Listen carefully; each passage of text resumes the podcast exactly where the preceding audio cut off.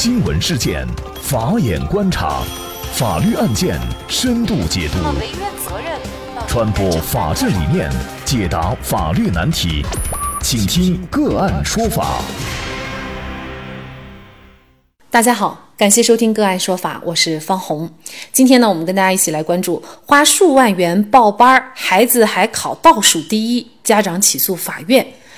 不久前啊。河南省南阳市就发生了一件这样的事儿，家长和培训机构还因此闹到了法院。据新快报河南商报报道，小宋呢是南阳市某初中的学生，因为学习基础比较差，他的父亲宋先生经过考察呀，就决定在南阳市的一家教育培训学校让儿子上一对一的补习班。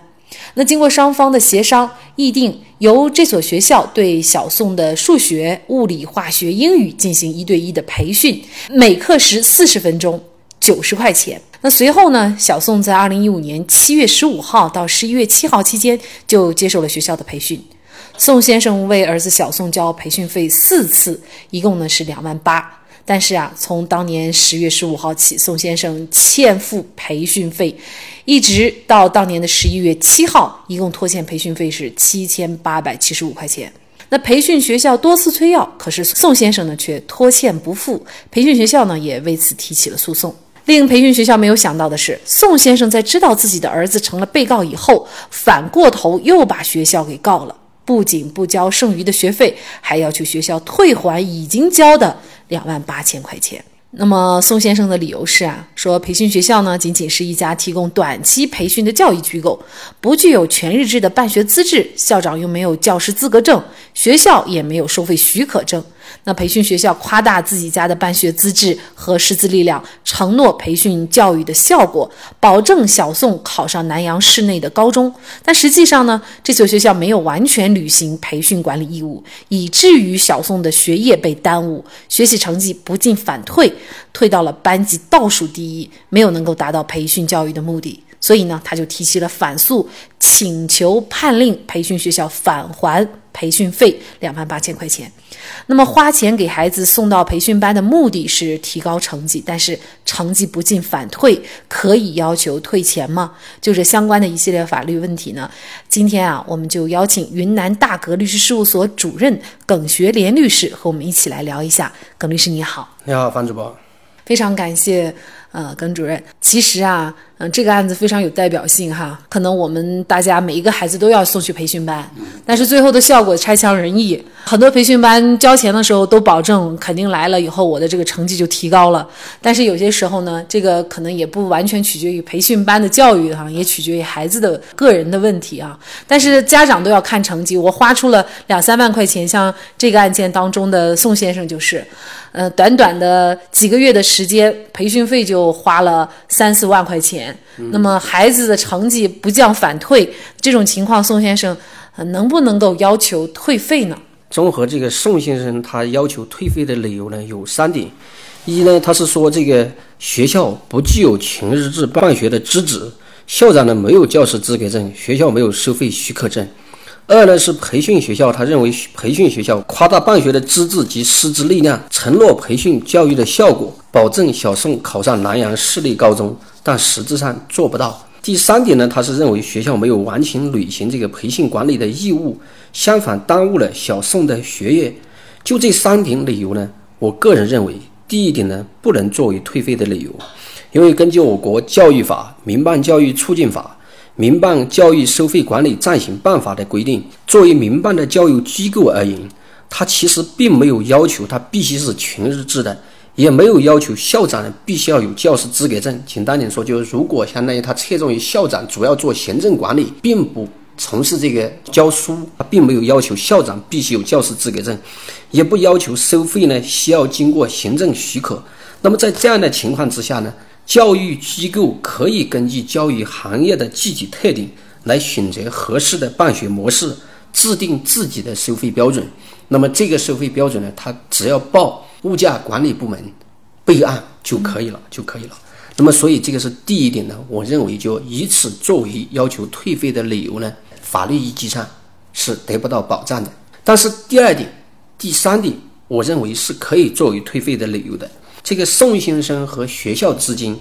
他报的是培训班，但他从法律意义上来说，他们构建的是一个合同关系。那么在这个合同关系当中，如果学校对培训效果做出了承诺，在达不到效果的情况下，也就是履行合同不符合约定，那么这个时候呢，我觉得他理应承担相应的违反合同应该承担的违约责任，甚至说，如果学校不履行培训管理义务。不仅双方合同的目的不能实现，反而还造成小宋的学习成绩不升反降。那么在这种情况下呢，我认为可以理解为学校不履行合同义务，还给宋先生造成了损失。那么如果这个时候宋先生只要求退还培训费用来说，对学校呢已经是稍有宽容了。那实际当中，其实很多培训班他也还是懂法的，他也懂得规避自己的责任啊。有些时候呢，他通常以高师资，而且呢多少天内给你保证提高学习成绩来做一些宣传的噱头。但是实际上呢，很少会有培训班把这个提高学习成绩的这个效果写在合同里面啊。对。那遇到这种情况，是不是我们作为很多学生和学生的家长就很难维权了呢？这个肯定了，因为如果是相当于作为。校方他在宣传广告的时候，是不是他提出这种宣传广告，说我可以给你保证这样，保证那样，但最后没有写进合同的话，那么作为家长一方，最后啊说这个你学校给我承诺过什么，那就言之无物，你很难拿出证据了嘛，对不对？很难拿出证据，就很难认定对方做了这样的宣传或者是承诺。但是就这个问题呢，我们还是要正视一点。就是说，从法律意义上来评价呢，学校对外招生时还是不能做这样的一种虚假的宣传，或者是不得欺骗误导消费者。也就是说，即便你没有写到合同当中做了这种承诺，最后你还是应当依照相当于你对外推广介绍的内容来承担相应的法律责任。如果是你仅仅就为了欺骗或者误导消费者，为了让他来报你这个班。做了这种承诺，在宣传推广的时候做了这种介绍，但是最后又做不到的话，那么如果说从消费者一方虽然不能拿出合同，但是他通过你自己的宣传画面啊，就能够以有形的载体或形式认定的，认定了你这个学校是对外做了这个宣传，那么作为学生家长呢，是基于你的这种宣传和推广才来报了你这个班的话，那么最后达不到效果的话。我认为消费者仍然可以要求撤销或者解除这个合同，退还相应的费用。那么，也就是在这个过程当中，最关键的是要把这个证据给收集好，就是他的这个宣传海报呀，还有一切这个书面载体的的这些承诺都给他收集好。对对对，我认为首先肯定你最好是像在报培训班的时候就签订合同，该约定的约定清楚。写明了，然后就实在没有签订合同的，那么他在报培训班之前，如果对这些相应的有所了解的，好比是这个培训学校他发了这个宣传海报之类的等等之类的，至少你可以先保留下来，保留下来呢，就以后能派上多大的用场，那以后根据具体情况再来确定。嗯，那还有一种情况就是，呃，这个工作人员的这种口头承诺哈，这个也可以收集出证据来。啊，我觉得也可以，就相当于这个时候工作人员他做的这种承诺，那么如果是你通过这个录音啊，是不是啊视频啊这些给他固定下来的话呢，我认为也应当视为他学校对学生家长所做的一种承诺。好，那我们就来看一下这个案件的法院一个最后判决。那么南阳市卧龙区法院审理觉得呢，宋先生把儿子送到培训学校接受培训，并且按照双方的约定交培训费，说明双方达成了教育培训的口头契约，并且自愿履行。那么双方的教育培训合同关系不违反法律规定，培训学校的权益应当予以支持和保护。但是呢，培训学校觉得学生在呃本校的学习效果达不到预期情况下，应该果断的。中断学生在此的学习，而不应该以家长只要交费，学生学不学自便的态度去对待学生的成长和教育，这个是极不负责任的一个教育的态度。因此呢，原被告双方的实质呢是教育质量纠纷。那么结合本案呢，学校和学生是按。二八分担责任的，也就是小宋承担八分的责任，培训学校承担两分的责任。那最后呢，呃，那么法院呢是判决宋先生向培训学校交一千八百四十四块钱的培训费，驳回教育培训学校其他的呃诉讼请求，也驳回宋先生的其他反诉请求。也就是这个案件当中，其实对于教学质量这一块儿，法院是没有支持宋先生的请求的。法院他认为本案当中实质的一个纷争，是因为教育质量产生的一个纷争。因为教育质量产生的一个纷争呢，所以这个时候他做了一个二八分担，也就是说，小宋呢承担了八分的责任，学校呢承担了两分的责任。那么虽然说承担的只是两分，是不是？但也是承担责任，这个是一个方面的意义。第二一方面呢，那么法院为什么会做出这种判决？我觉得就现有材料来看。应当说，就法院它只是立足于教育质量反馈出来的效果，谁应该承担多大的责任来做的一个责任上的划分。但这个案子是不是能够认定学校对小宋或对宋先生做出了培训效果上的承诺？那么估计是这个情节在案件当中是认定不了的。如果能够认定的话，我相信法院会支持宋先生的这个相应的反诉请求。但是如果这个认定不了的话，通常情况之下报培训班是不是？报培训班，老师说我负责帮你教，对不对？但是没有说我给你承诺教到什么什么程度的情况之下，所以呢，如果要老师完全来承担这种退费的责任，就培训学校完全来承担这种退费的责任，那应当是要在他对教育的培训的效果有承诺而又达不到承诺的情况之下。所以在这个案件当中呢，我认为呢，应该是法院这边其实无法认定培训学校是不是对宋先生做了承诺，所以最后只能依据教育质量是不是到什么程度。那么什么人应该承担什么样的责任？从这个角度来说呢，做了这这个责任的划分。其实刚才耿主任也呃说出了这样一个问题，就是才参加培训班，那么退费的前提，如果按照教育质量这个理由来退费，那么首先对方一定要有承诺。如果他没有这方面的承诺，说保证你的成绩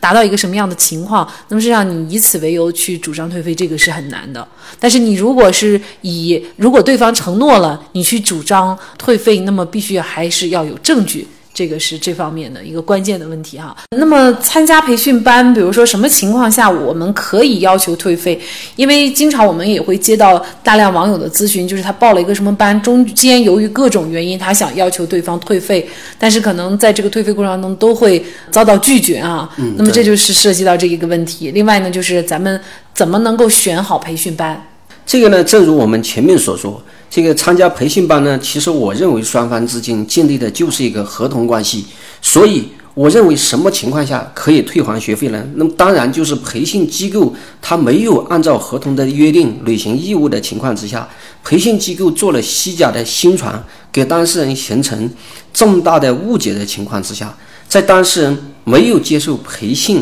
前已明确知晓合同目的不能实现的情况之下。那么就这三种情况当中呢，我需要说明的是，在最后这种情况中呢，即便双方均没有任何违约行为，也就是双方都依照合同来履行，但是根据这个学生的具体情况，已经双方都明确的确定，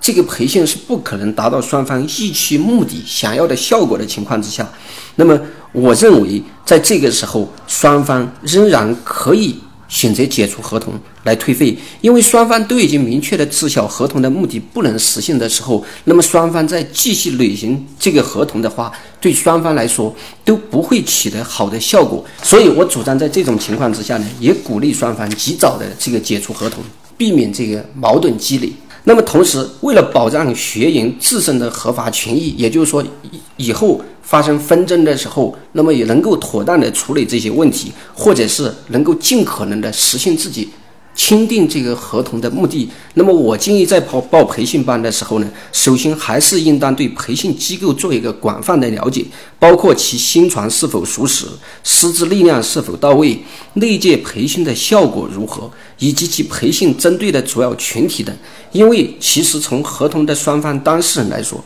既然构建了合同关系，实现合同目的才是双方最大的权益，所以最好先了解清楚。其次呢，就双方认为重要的内容，一定要明确商量确定，并签订书面合同，写进合同之中，以免在发生纠纷的时候，双方各执一词。这样呢，证据充分的情况之下。维护自己的权益呢，也就变得相对简单。应该说，面对当下哈琳琅满目的培训班，而且呢，动辄就是几万块钱的这个培训费哈，家长在给孩子选班的时候呢，确实是应该呃慎重又慎重啊。不仅是对于师资情况，那么法律上的一些坑，或者说法律上一些必须要注意的问题，也一定要注意了。否则你钱搭进去了，孩子的精力搭进去了，最后又没有达到效果，这个确实就是得不偿失了哈。好。那在这里也再一次感谢云南大格律师事务所耿学莲主任。那也欢迎大家通过关注“个案说法”的微信公众号，具体的了解我们本期案件的图文资料以及往期的精彩案例点评。另外，您在生活工作当中遇到一些法律问题，都欢迎您通过添加幺五九七四八二七四六七幺五九七四八二七四六七这部电话号码的微信号向我们进行咨询和交流。给大家提供法律问题解答的都是我们节目邀请到的嘉宾了，他们都非常的资深、专业和负责任。感谢您的收听，我们下期节目再见。